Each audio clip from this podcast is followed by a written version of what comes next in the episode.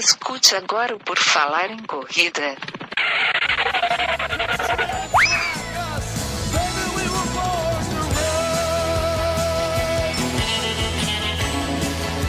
Are you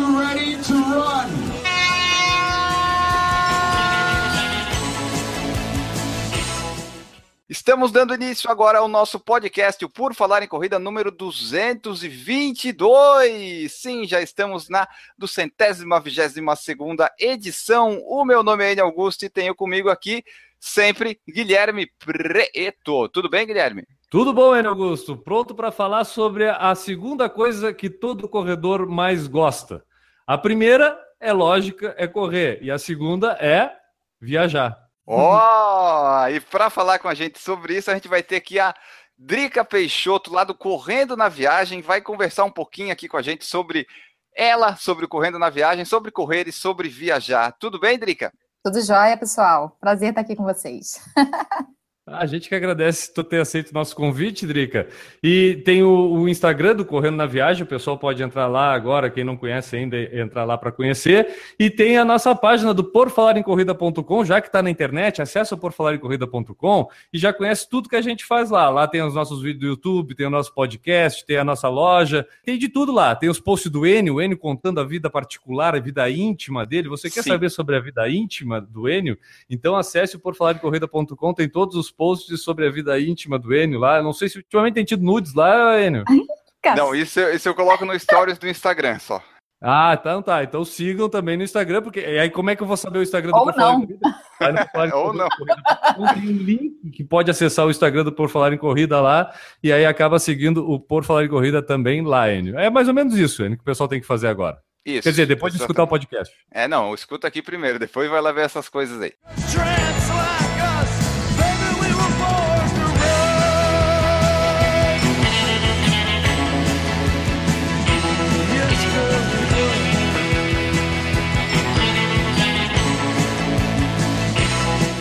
Drica, a nossa pergunta tradicional de todo início de podcast é: hum. como é que você começou a correr? Quando é que a corrida apareceu na tua vida? E daí já emenda e fala pra gente quando é que foi a primeira viagem para correr? Quando é que tu juntou as duas coisas? Eu comecei a correr meio que obrigada pelo Sérgio. Porque a gente se mudou, não tem glamour, é isso mesmo. A gente se mudou de Jacarepaguá para Copacabana e aí eu estava fazendo a minha segunda faculdade. E aí ele em casa, né, sem fazer nada, aquela orla inteira à disposição, aí ele jogou o, controle no sofá e falou, vou correr.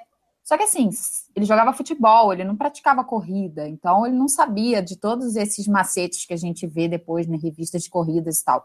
Aí ele foi correr na orla de Copacabana, que tem 4 quilômetros, e ele acho que demorou, cara, uma hora, voltou todo assado, voltou todo ferrado, não aguentou correr por muito tempo. Ele falou, cara, tem que mudar alguma coisa. Ele comprou uma revista, na época acho que foi a Contra-Relógio, comprou a revista para pegar as dicas e nessa revista tinha dica que para ele evoluir seria legal ele contar em algum lugar como estavam sendo os treinos dele. E aí começou o blog, o blog começou com o nome dele, pra você ter uma noção. Legal. E aí ele começou lá a fazer meio que um diáriozinho de treino.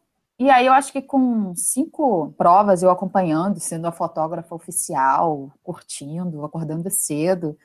Aí ele foi falou: tá chato isso, você tá do outro lado aí, você tem que começar a treinar. Aí engole o choro, tá bom, né? Vou experimentar, não sei como é que é, nunca tinha corrido na vida, 2009.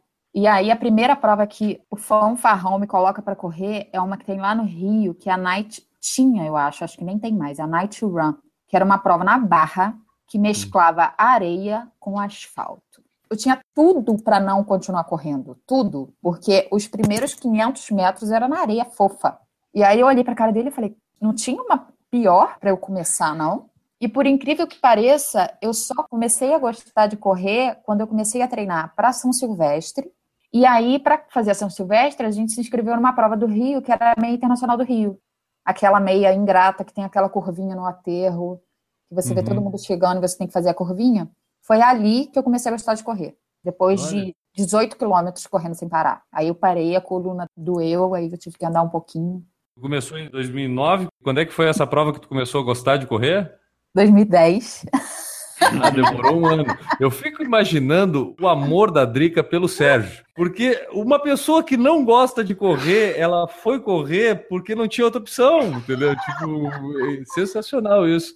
O que que tu pensava quando tu ia correr sem gostar de correr, Drica? Eu não tinha problema para acordar cedo, então assim, era uma vantagem. Então assim, tem gente que não gosta de acordar cedo, não gosta de correr, não gosta de fazer nada disso. Então assim, acordar cedo não era um problema.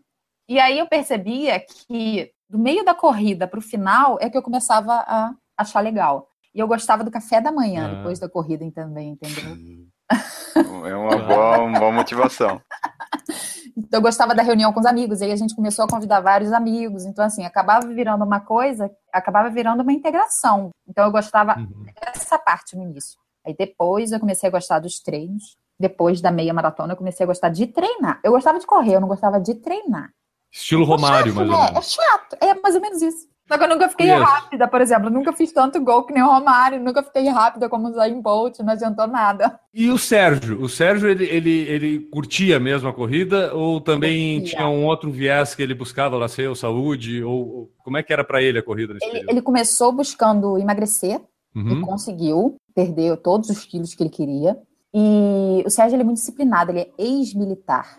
Para ele foi bem tranquilo. E aí ele começou a ver provas fora do Rio de Janeiro. Eu acho que a primeira prova dele fora foi em Curitiba. Eu não corri ainda, eu só estava como acompanhante. E aí um frio. Carioca não sabe sentir frio.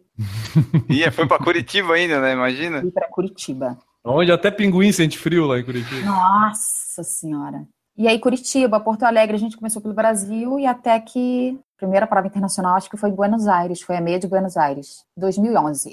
Começar a mostrar essa paixão pela corrida, esse gosto pela prática da corrida, aconteceu por causa do Sérgio, que até no início o blog tinha o nome dele, que foi o que tu contou pra gente. Isso. Quando é que isso uniu o casal? Quando é que isso começou a ser mostrado da forma do casal? Quando é que vocês começaram a compartilhar e ver o retorno dessa parte, vamos dizer que faz parte da parte social, né? Que tu falou que tu gosta. Foi quando eu comecei a correr. Quando eu comecei a correr, eu falei, bom, o Sérgio só fala do treino, então, como eu não gosto de treinar, eu vou falar da parte que eu gosto, que é a corrida e a reunião com os amigos. E aí eu acho que aquilo ali aproximou tanto os amigos que participavam e comentavam, na época acho que era Blogspot ainda. Era bem caseiro mesmo, sabe? Era fatos e fotos. Aí eu colocava lá as fotos e falava mais ou menos de cada foto, quem estava ali, dizia se a prova tinha sido boa, ruim, acho que ainda falava de tempo naquela época, né? Quando você começa a corrida, você quer falar de tempo. E aí começou a, a galera começou a interagir e assim, o mais legal da época do Blogspot, e eu nem sei dizer como isso começou, foi a gente se aproximar de equipes de fora do Rio de Janeiro. Uhum. Então a gente conheceu a galera da Acórdia. Então assim, a gente foi se aproximando de gente, a galera de São Paulo. Aí tinha uma equipe muito antiga, que era a equipe do Baleias, a gente também se aproximou da equipe do Baleias. Então assim, o blog, ele integrou não só os amigos do Rio, que começaram a correr, porque a gente começou a encher o saco, porque quando a gente começa a correr, a gente saco mesmo da galera, e integrou também com outros estados. Foi E bem... aí ampliou, ampliou toda essa relação social e aí a coisa começou. E outra coisa, e, e o gosto por viajar? Vocês já tinham isso antes de começar a correr ou isso veio com a corrida? Não, a gente já tinha. E aí a gente se arrepende muito de ter visitado alguns lugares e ainda não. Pô, na época que a gente viajou para Salvador, a primeira vez a gente ainda não corria. E aí Uhum. depois o Sérgio inventou uma viagem para Salvador no dia do aniversário dele para participar de uma prova. O Sérgio ainda tem isso, no dia do aniversário dele ou na semana, ele gosta de viajar para participar de alguma prova. E como é, É que tem bom, é sido bom. essa questão das viagens? Como é que acontece a programação? Como é que vocês se planejam? Como é que descobrem as provas? Como é que vocês relacionam a questão de correr e viajar hoje? A gente é da área de tecnologia, a gente é da área de TI. Então, assim, a gente sempre teve sorte das empresas que a gente passou, a gente conseguir meio que quebrar as férias em duas pernas, vai.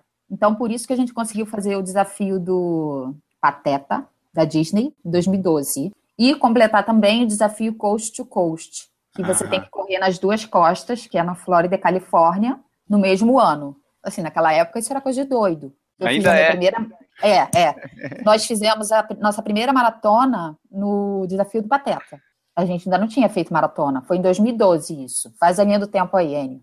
Então, a gente pegou férias no início do ano e férias em, acho que em outubro, que é a segunda parte, para correr na Califórnia. E a gente pegou um frio desgraçado na Disney, em Orlando, no início do ano. zero graus, roupa térmica, casaco, luva, touca, tudo.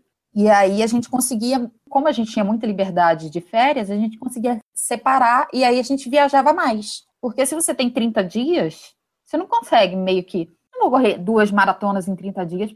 Tem gente que corre, mas não é o nosso perfil.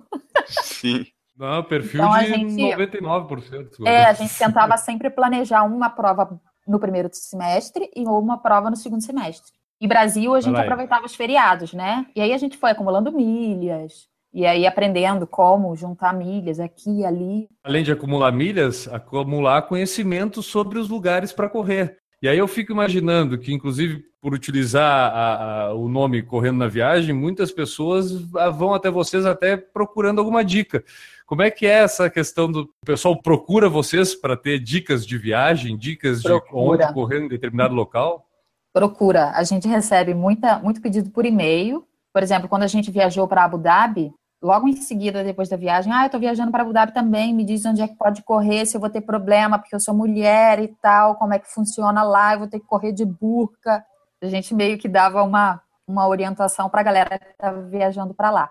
Agora, estando em Santiago, Tem já tem uma de outra poliamida? demanda. Tem. tem roupa até para natação. Mas a gente já participou de uma prova de natação lá, de uma milha, e não tinha ninguém usando essa roupa, porque a cidade, é, pelo menos assim, Abu Dhabi, que é esse Emirado, ele é composto por 80% de turista. Turista É. não, estrangeiro. E 20% de árabes. Então, a maioria acaba. Já tem, já tem um conceito mais global de cultura, né? Não é só a Isso, cultura, a cultura de lá. E, e uma, uma dúvida agora, um exemplo até nesse caso de Abu Dhabi. Onde vocês descobriram corrida lá? Tipo, tem um site lá, o Tem. abudabicorridas.ab, nasceu. Na verdade, a gente faz a busca no Google mesmo, e aí a gente vai chegando nos sites e vai descobrindo. E na época a gente estava começando no triatlon, então a gente buscou por uma prova que era um, um short triatlon, né? E Tá. aí a gente chegou nessa prova fazendo a busca pelo Google mesmo. Não, não foi nenhum site específico que levou a gente para Abu Dhabi, não. Foi busca do Google. A gente fuça, a gente faz todo tipo de busca para conseguir achar alguma corridinha mínima.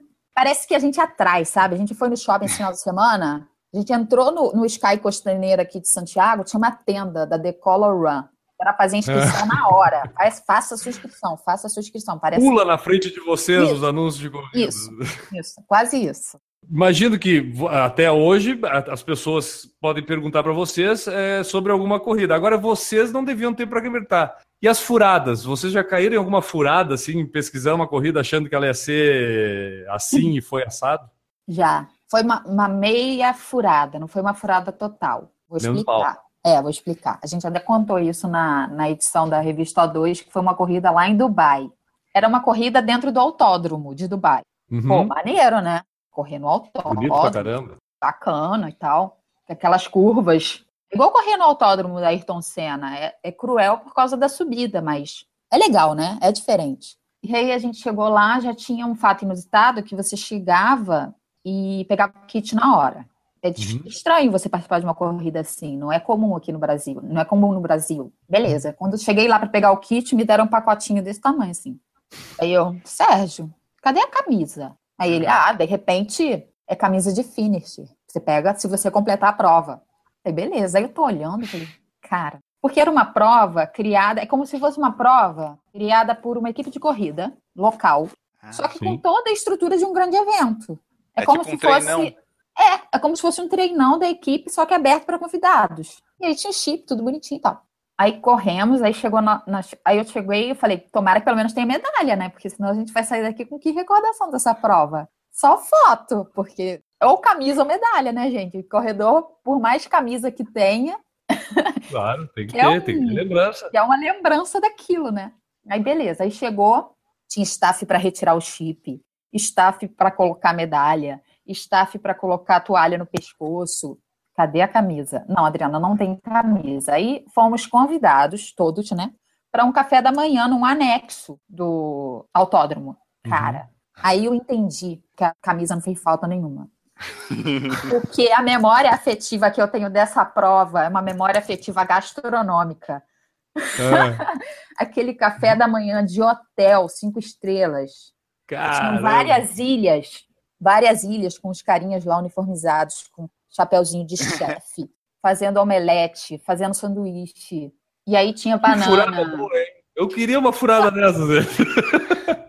Então a gente entendeu que ali, naquela cultura, talvez por serem estrangeiros, longe de tudo e de todos, Aham, o legal e a riqueza daquele momento era o pós-prova, Sim. que eu tanto gosto, que era sentar, confraternizar, comer e sair dali sem querer nem ver comida até o dia seguinte. Então essa foi a, a cilada não cilada.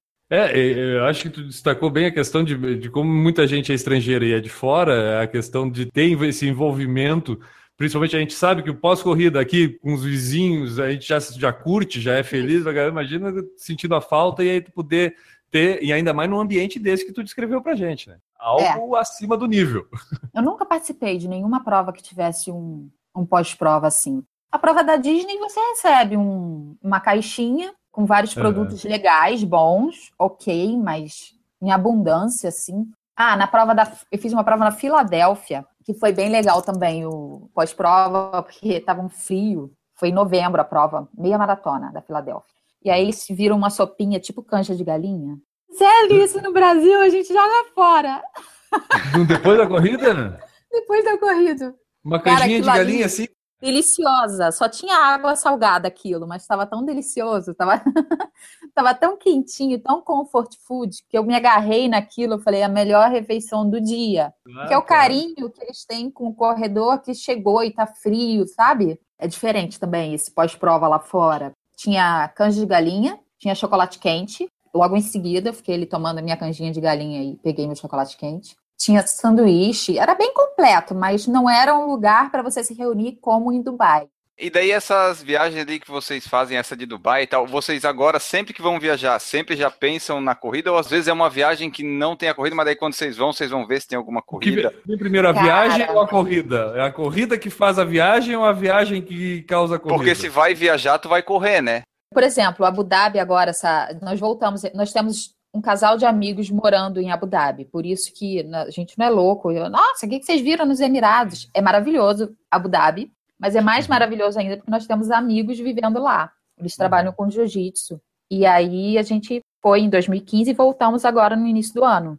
No início do ano agora só tinha a corrida de Dubai no autódromo e teve um treino no autódromo de Abu Dhabi que é um treino que eles abrem, eles pegam um dia da semana e abrem para treino de ciclismo. Você pode alugar a bicicleta lá gratuitamente. Alugar não, você pode pegar gratuitamente a bicicleta. Bicicleta speed, bonitona, com seu tamanho, ele olha a sua altura. Vai lá e pega as bikes do É. Shake. Isso, quase isso. E aí você vê que como tem muito estrangeiro e americano e europeu, que a cultura de esporte começa desde cedo, você vê, cara, os molequinhos e as garotinhas já com aqueles macaquinhos de tri, sabe? Você vê na cara deles que eles estão sofrendo, que eles estão se esforçando ali naquele treino como se fossem adultos. E é um dia que é reservado para isso. Tem um dia que é só para mulheres, que é o Yas Damas, que aí só mulher entra na parada, bem separadinho. E esse que é aberto para todo mundo. E aí, em um sentido do autódromo, ficam as bikes e no sentido contrário, os corredores. Então todo mundo se vê. Então não tem atrito, né? Normalmente é a corrida que dita a viagem. Tirando esses destinos em que a gente tem amigos que a gente quer visitar, aí é o contrário. Aí a gente procura encaixar alguma coisa dentro de uma viagem. Por exemplo, a gente queria, em novembro, a gente queria fazer o desafio Rock Balboa.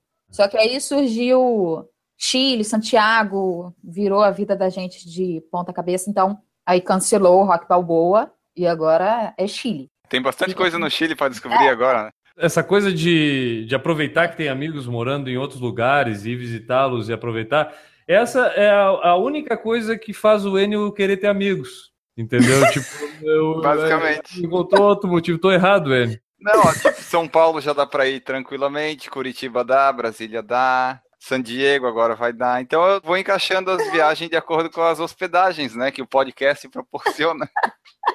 É o único motivo que o Enio encontra para ter amigo é justamente para poder aproveitar nas viagens. O site ele existe desde quando? E o Desde Instagram 2009. começou Tá, começou junto com vocês, então. É, começou junto. O Instagram, eu acho que surgiu em 2014. E como é que é essa interação que vocês têm com o pessoal ali? Porque no Instagram é bem movimentado, né? A gente interage muito mais por direct do que por comentário. É engraçado isso, né?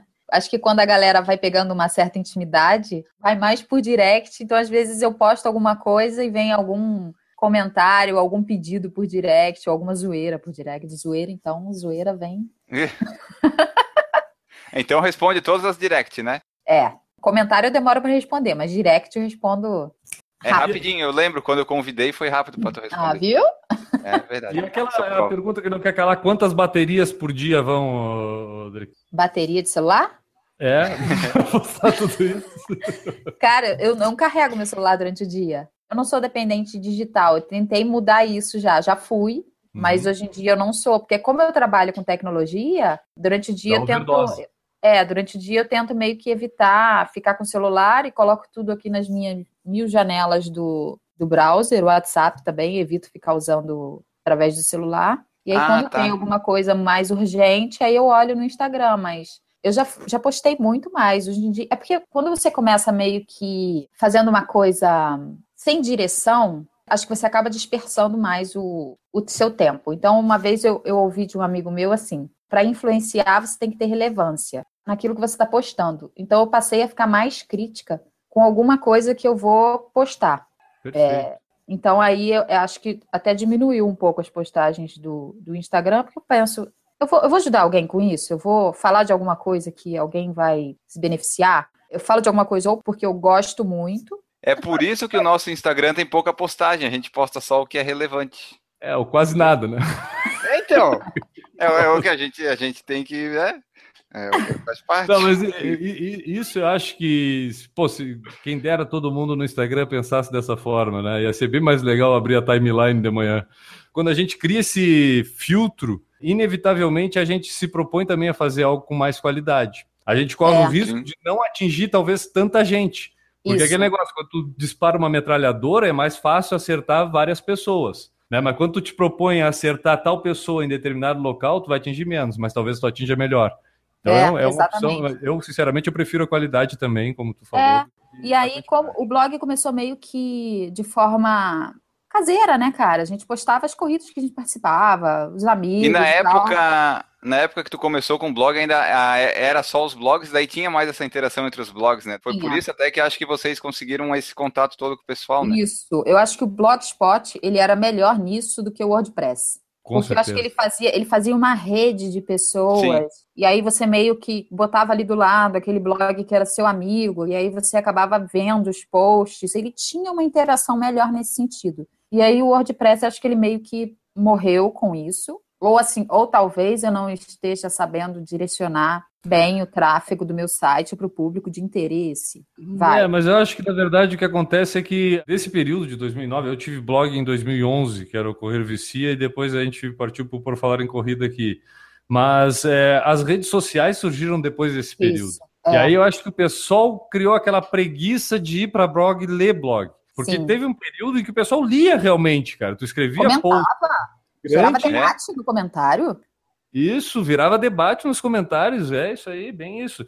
Só que isso, essa relação migrou para dentro das redes sociais, para os grupos de corrida, para até a página de determinado site, blog. Os posts de blog acabaram virando muitas vezes textões no Instagram é, é. E, no, e no Facebook. É, eu é. acabo tentando direcionar para quando eu posto alguma coisa no blog, eu faço alguma chamada no Instagram e direciono para lá. É assim que, que a galera sabe que tem alguma coisa nova. Para nós que somos produtores de conteúdo mais amadoristicamente, né? Que a gente faz é. isso mais pelo amor do que pelo, pelo lucro, a questão da rede social se torna até mais, mais é, confortável é menos trabalhosa, porque tu já Isso. tem, vamos dizer, a princípio, um layout definido, um sistema de postagem e distribuição definido, porque no blog tu tinha que te preocupar com o feed, com isso, com o layout do blog. Então a rede social facilitou também essa vida, abriu a porta para vários preguiçosos também fazer o conteúdo, que não faziam porque tinha que saber fazer blog, né?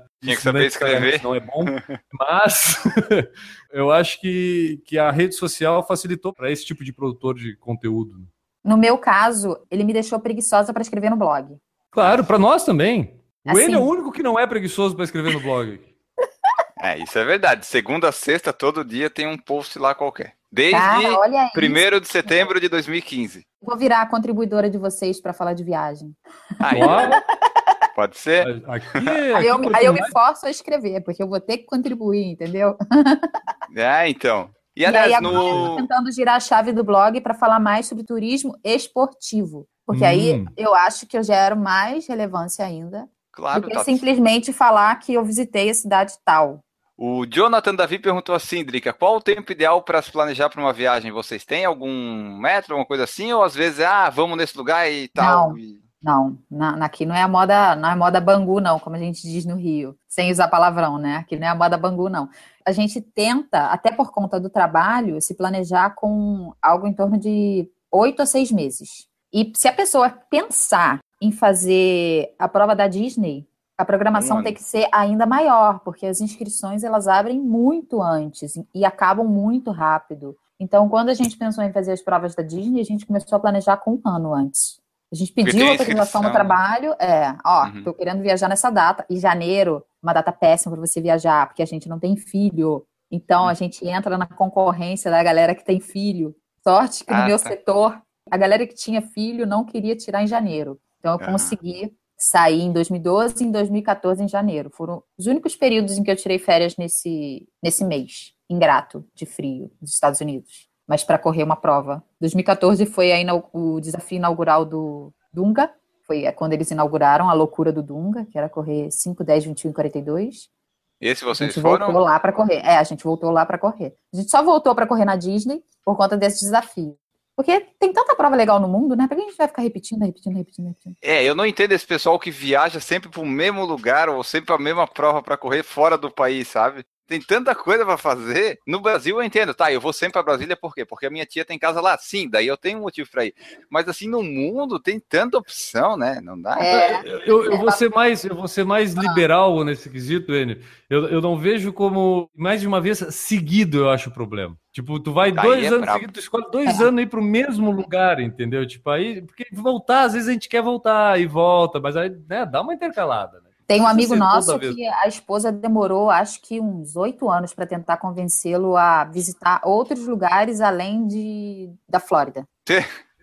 Porque eles sempre viajavam e passavam 30 dias seguidos lá em Orlando e tal. E tem um filho pequeno, o filho adorava, óbvio, mas o filho foi crescendo, a mulher foi olhando e falou: não, vamos conhecer outras coisas. Aí ela demorou, mas conseguiu, já conheceu Paris. Todos os lugares aonde eu fui, eu sempre voltei da viagem. Eu, tem duas coisas. Eu sempre gosto de ficar um tempo maior possível. Eu não gosto de fazer viagem de bate-volta e de dois dias, três dias, quatro dias. É. Sentir mais o lugar mesmo.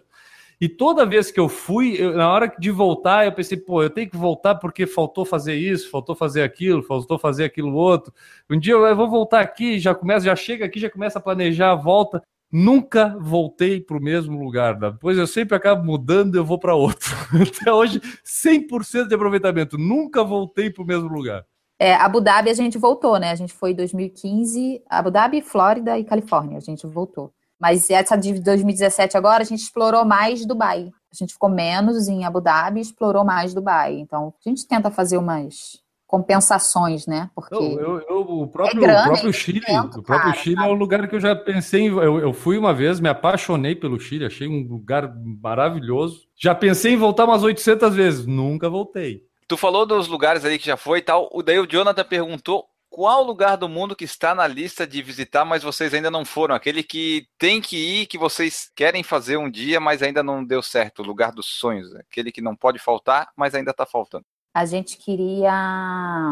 Na verdade, o Sérgio já morou em Roma a trabalho, já trabalhou lá. E aí eu tenho vontade de conhecer e correr na Itália. Não Roma, mas qualquer lugar. Qualquer lugar da Itália. E, na verdade, é o lugar e a corrida que eu tenho vontade de participar, e o Sérgio também já teve, é a Conrads, na África. Ah, muita gente que a gente entrevista fala da Conrads. Olha só, mais um. Só que o buraco é mais embaixo, né? Eu odeio subida com todas as minhas forças e a Conrad é um sobe e desce sem fim e são 89 quilômetros. Então, eu já participei de ultramaratona, uma ultramaratona Isso que eu ia toda. perguntar.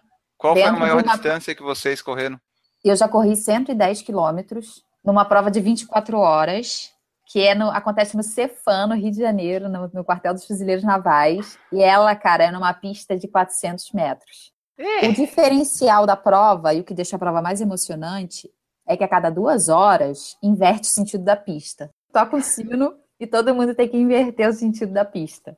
É uma prova com uma estrutura fenomenal, que assim, quem está querendo fazer uma distância maior ou correr em equipe, da última vez eu corri com equipe, minha equipe de revisamento feminino chegou em primeiro lugar, um bando de maluca, estavam tentando Olha, quebrar todas as voltas das provas anteriores. Eu falei, gente, mas só tiveram duas, a gente conseguiu.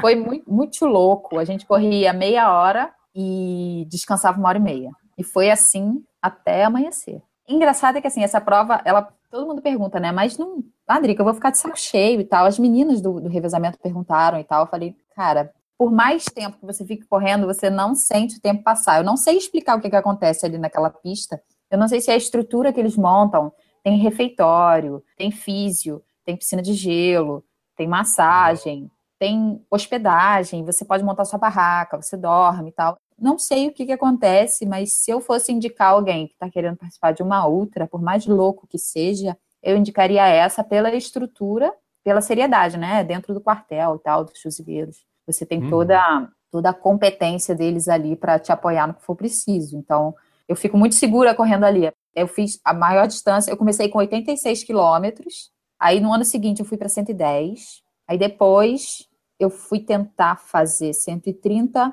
parei com 50. Minha coluna doeu. Aí eu parei. Em 2016 eu voltei com revezamento. 2016? 2015 eu voltei com revezamento. 2016 não teve, porque tiveram vários eventos no Rio e tal, as Olimpíadas. E 2017, esse ano, não sei se. Eu acho que não teve. Acho que quebrou o encanto, sabe? Perdeu um ano, não teve mais. E atualmente vocês estão correndo que tipo de distância? Vocês estão treinando ou estão correndo só por diversão? Tem algum Só foco, alguma coisa assim? diversão agora, 5 quilômetros, mas eu vou ter que acabar com essa palhaçada e voltar a correr sério, porque eu tenho uma maratona em Paris para fazer com um grupo de amigas. É um bom motivo. Abril, estaremos em Paris correndo. Nunca corri uma prova em Paris. Eu- Eu só treinei em Paris. Eu fui para Paris, mas eu só treinei. Eu não sei aonde tu vai encontrar mais motivação, porque olha só, o fato de ter uma maratona, isso já motiva. Já. Sem Paris é outro motivo. E ter as amigas ainda, pô, é, né, tem que acabar com essa palhaçada, né, Drica? Pô, Tem que acabar com essa palhaçada já. Assim, eu tô contando, assim, sabe? Como eu já corri maratona, a gente fica sem vergonha, né? Quando a gente passa pelas distâncias. Então, tem, a maioria das, das meninas que vão correr, elas nunca correram a distância. Então já fica aquele, nossa, tem que treinar já, porque uma acabou de ser É. mãe, que não sei se vocês conhecem, que é a Camila Misfit. Sim. ah, sim, sim. Aquele Flamingo acabou de ser mãe, aquela gafanhota acabou de ser mãe, a mulher muito gigante.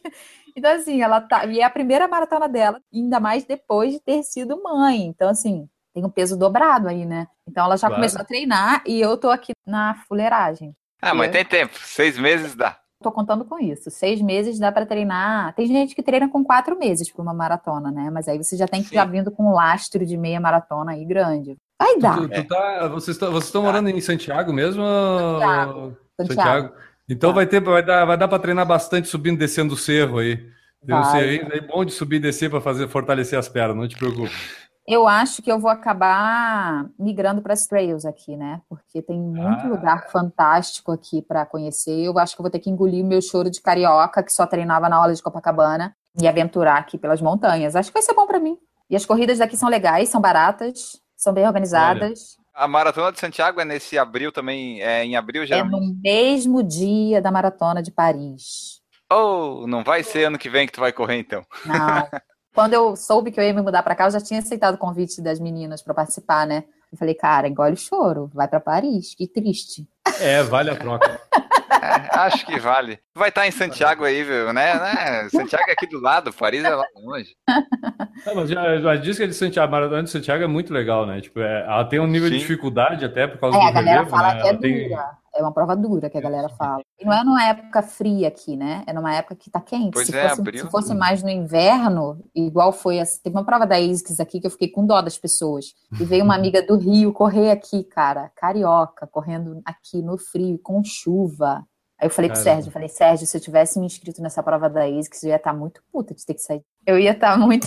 Desculpa pelo. Pode falar palavrão, pra nós não tem problema. Não, sei se pra ti tem. O que eu acho engraçado é a, a versão ao frio que a Drica já falou aqui umas 80 vezes. É a típica carioca. Cara, eu Então, a só, eu só me frio- preparei pro frio de Santiago porque eu fiz um estágio em São Paulo. E eu sou tão azarada que no ano que eu me mudei para São Paulo, foi o ano que mais fez. Sabe aquele ano assim que a galera, todo mundo. Ah, há 10 anos não tem essa onda de frio Mais em São frio. Paulo.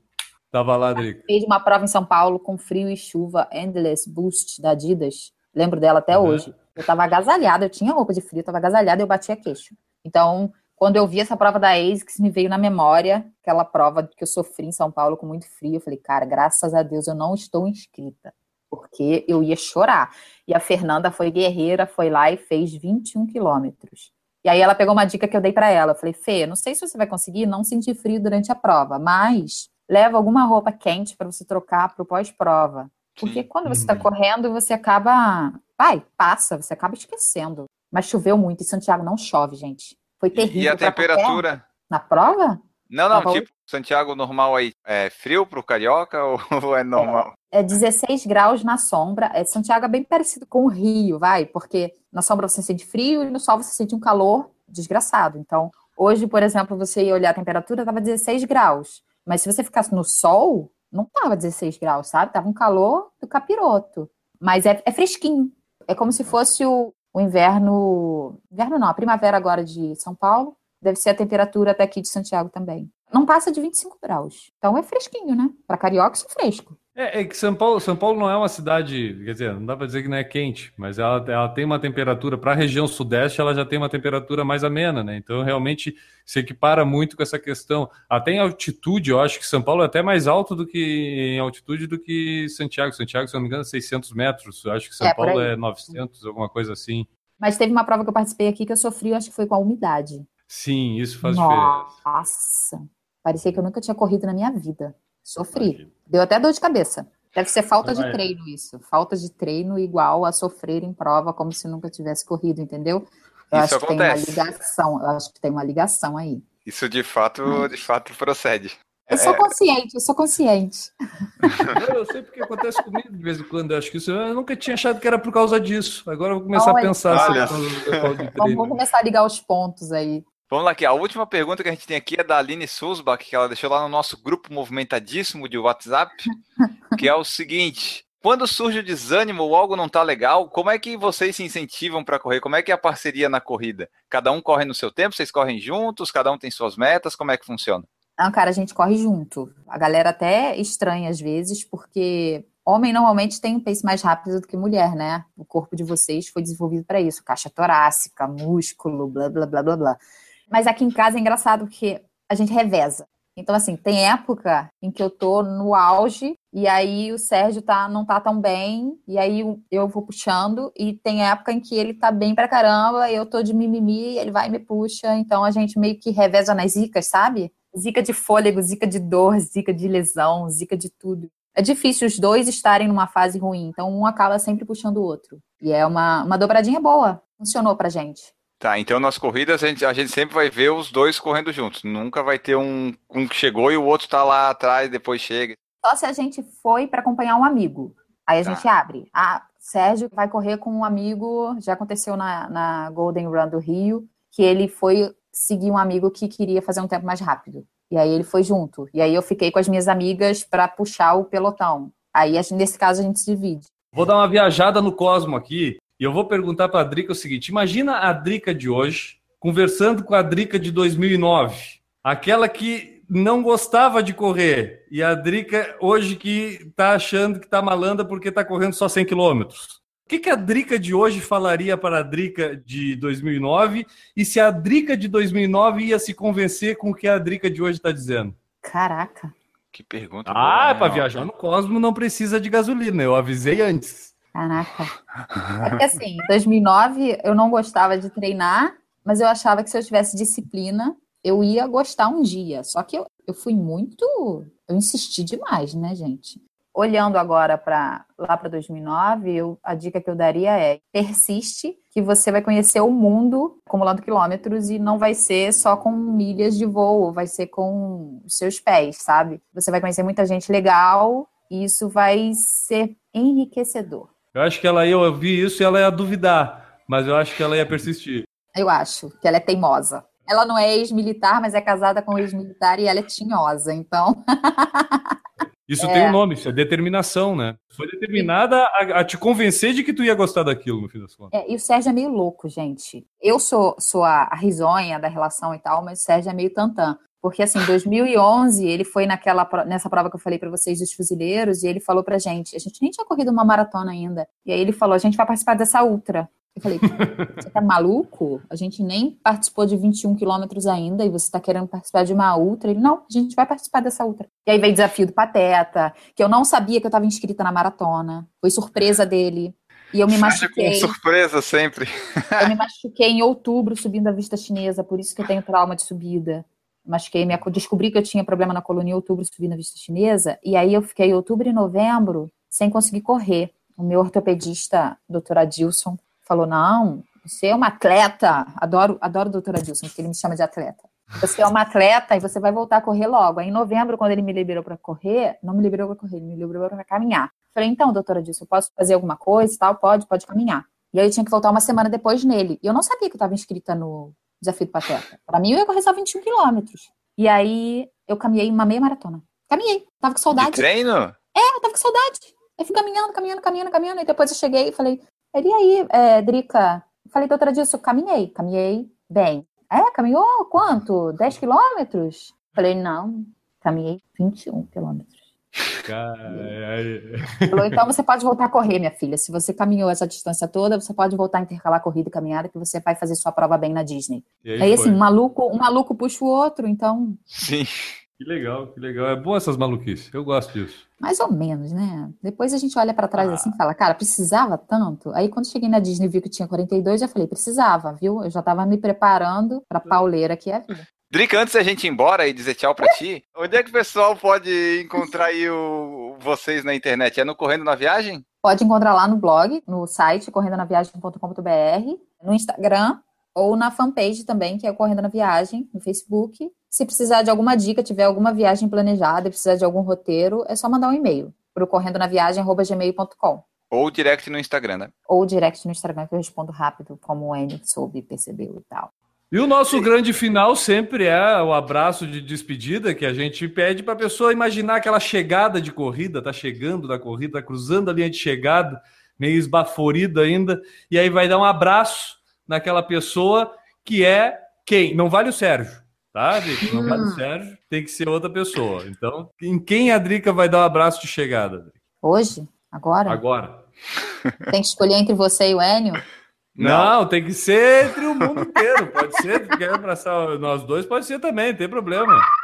Tem o mundo vou... inteiro, tem 7 bilhões de pessoas que tu pode escolher. Eu vou escolher a Juliana Monteiro, uma amiga minha que mora em São Paulo, que ela participou de uma corrida de rua antes da gente viajar para Santiago, foi a primeira corrida de rua dela, em que ela fez 5K num tempo excelente, melhor do que ela fazia na esteira, e agora ela já está começando a subir a quilometragem, está super empolgada, super fitness, fazendo yoga, fazendo tudo, e instalou, o bichinho da corrida pegou, e foi a primeira prova de rua dela, então eu fiquei super feliz.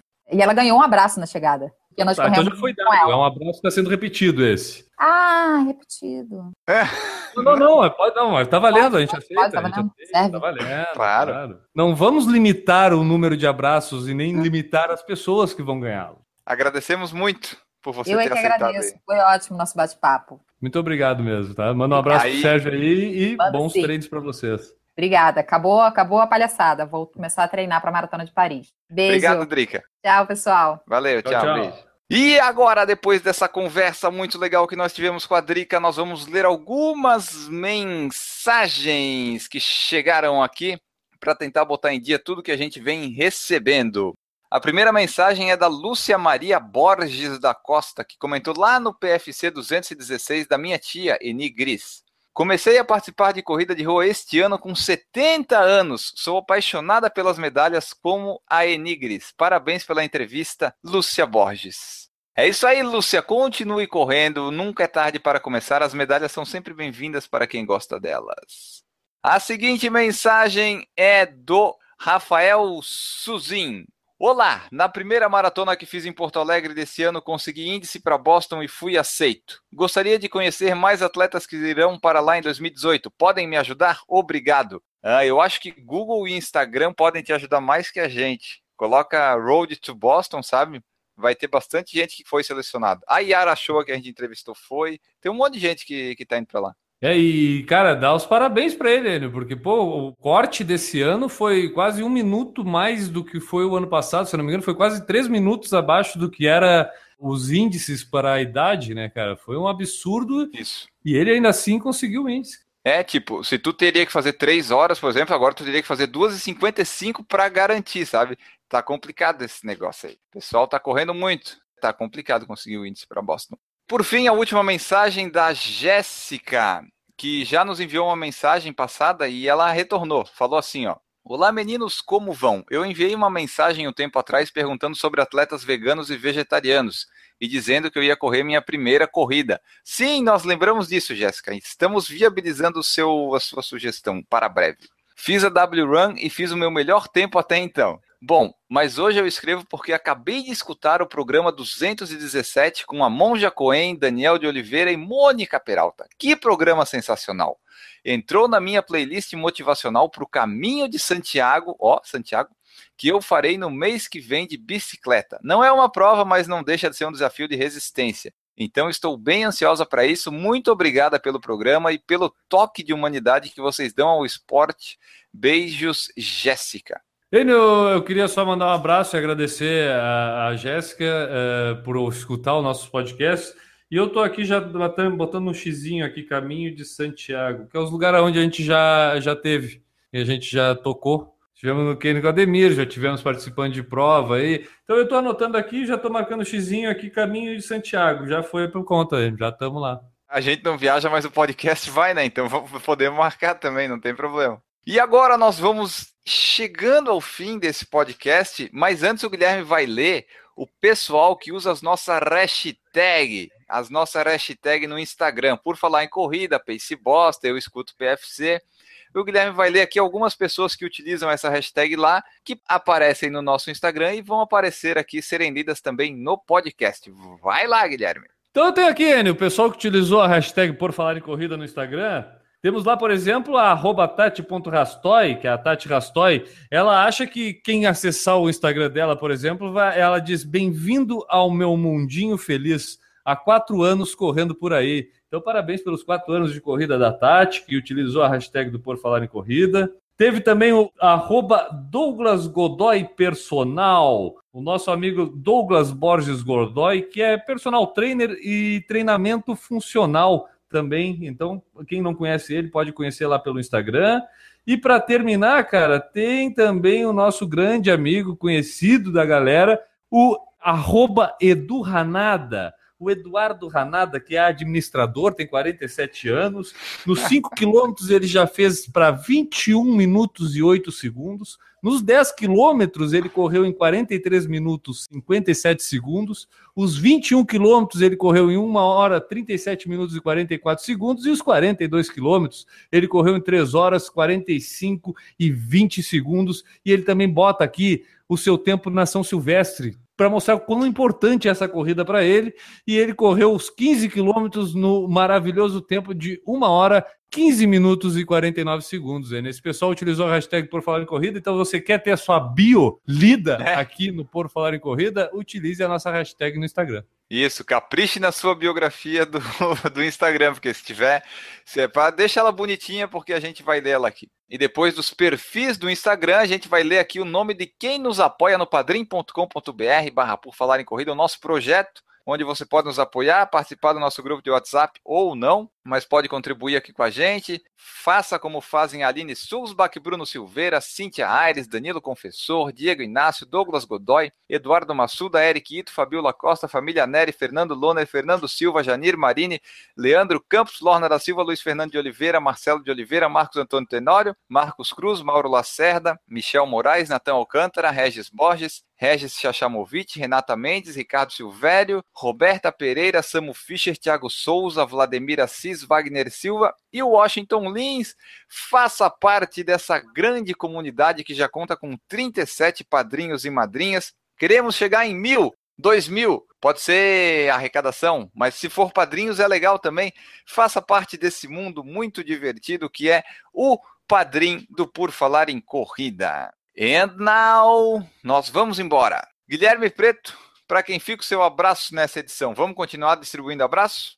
Vamos continuar distribuindo abraço, cara. Eu quero mandar um abraço hoje pro pessoal que. Deixa eu ver aqui. Eu não sei por que, é que eu vou mandar abraço. Vamos sim, Enio, mas eu queria te fazer uma pergunta. Uh, se eu economizar um abraço hoje, eu posso dar um abraço na próxima edição em dobro? Se a gente lembrar, sim. Enio, eu quero mandar um abraço hoje especial pro pessoal que já visitou a loja do Por Falar em Corrida e já comprou a nova camiseta do Por Falar em Corrida, feita em tecido especial, linda de morrer. Ela é cinza, então ela vai esconder as suas imperfeições. Então vá lá e compre a sua camiseta do Por Falar em Corrida e ganhe um abraço meu. Ó, oh, sensacional. Como é que é o tecido da camiseta? É tear dry, um negócio assim? Ela é um poliamida T-Dry. Ela possui uma ótima absorção, ela tem um peso levíssimo. E ela, ela é a melhor camiseta para correr que pode existir. A gente tem um histórico de, de as pessoas vestirem a camiseta do Por Falar em Corrida e ela melhorarem os seus tempos, Né? Não sei se tu já percebeu isso, isso é uma estatística que a gente guarda sete chaves, mas eu vou abrir ela Sim. agora. E em praticamente 98% dos casos de aquisição das camisetas do Por em Corrida, os tempos foram melhorados. Então, né, é um jeito, talvez você que não quer treinar para melhorar seu tempo, quem sabe comprando a camiseta do Por em Corrida, né? Quem sabe a camiseta corre por você, né? O meu abraço de hoje vou deixar aqui para quem? Para Sandra Batistella, que disse que ouviu o podcast do Aldemir Paulini achou muito bom, mandou lá na nossa direct do Instagram. E também para o Plínio Okamoto, que nos lembrou que dia 30 de setembro foi o Dia Internacional do Podcast e nos mandou os parabéns. Fica aqui o nosso agradecimento. E por último, Fernanda Petrechen, que comprou a nossa camiseta lá em Curitiba e já está usando essa nova camiseta sensacional do Por Falar em Corrida. Ah, e, e observem, observem que os tempos dela vão mudar. Vão mudar. Acompanhem, acompanhem. E nós voltamos na próxima edição. Um grande abraço para todos vocês e tchau. Errou! 222, número de maluco. Três patinhos na lagoa, que nem diria o narrador oh. Caiu pra ti o 222. Foi Caiu. coincidência. Caiu pra alguém, né? Errou! Só deixa eu ver aqui quem chegou, o Igor Killer lá da equipe Cervejeiros, o Eric Ito também tá ah, aqui. O Igor Killer que ele é matador, né? Olha só. Não faz isso na frente da convidada, Guilherme. Musiquinha da Praça é Nossa sobre Guilherme. Errou!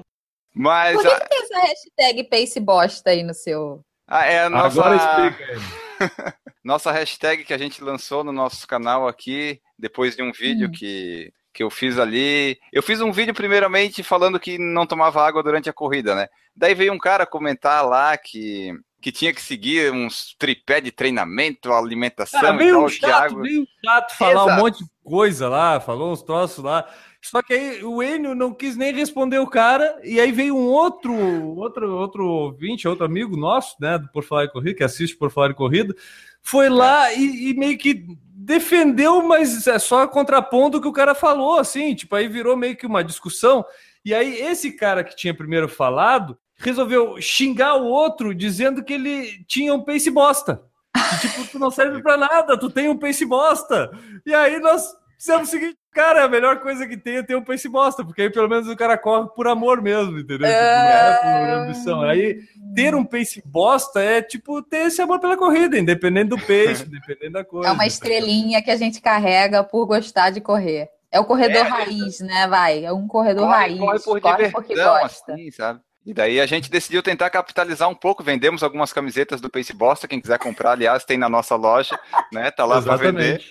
Eu já corri Camisetas algumas e canecas, com ela. é hashtag Pace Bosta. Se você é alguém que não tá nem aí pro Pace, ou pelo menos não se preocupa com o Pace dos outros, né? Então você merece É, o e- hashtag Pace E Bosta. ainda, se tu não se preocupa em tomar água numa camiseta escrita bosta, é também aí, ó. Que tem caneca, né? Pode tomar água na caneca do Pace Bosta, enfim. Esse é o motivo da nossa hashtag aqui. aí a Ah. gente usa agora. Entendi. Gente, Não, eu acho que nunca foi tão bem explicado como foi pra ti, Drica. Acho que ele nunca explicou tão bem pra alguém. Errou! Drica, antes da gente se despedir de ti. Não, Drica, antes da gente eh, nos ou se despedir. E agora? Ai, Antes ai, ai. nos despedirmos de você. Drica, antes da gente ir embora e dizer tchau pra ti, Errou! Paulo Neri falou que rango e estadia de graça é meio caminho andado para viajar, somos todos pace bosta. É, é- é a minha filosofia de vida. Na verdade, o rango eu pago, só que a estadia é bom ter. A estadia. Se me der estadia, eu vou para qualquer lugar do mundo e do Brasil. Se você pagar. Tá, dependendo do lugar, é, tem que pagar a passagem também, porque também não estamos podendo assim, né? Mas é por do aí. lugar, tem que pagar o rango também, né? Vai, vai saber, né? Vai que é lá no shake. Errou! Laudo Kenji falou que o bate-papo está muito bom. Se eu ganhar na Mega Sena amanhã, vou correr em todos os lugares que o pessoal está comentando aqui. Ah, é uma boa Não, forma de, não, não, de não, aproveitar. Se ganhar na Mega Sena amanhã, primeira coisa, padrinho do Por Falar em Corrida. É, vai lá na categoria Padrinho Foda, contribui com mil reais por mês. A categoria de mil reais por mês é, é a, é a categoria padrinho manda na minha vida. Essa pode. contribuir com mil reais por mês é ele mandando nós fazer aqui. Vai que tem um rico aí que, né? Vai saber. Vai que O- o Sheik esteja olhando hoje. Errou! Aliás, o iTunes tinha que criar uma nova categoria, né? Categoria futebol no podcast. porque, Porra, só tem futebol nessa porcaria desse esporte recreação. Fica difícil competir assim, fica muito complicado. Baixem lá o podcast na iTunes, em todos os lugares, nos ajudem a ficar lá em cima. Peraí, vem cá, gordo do gongo.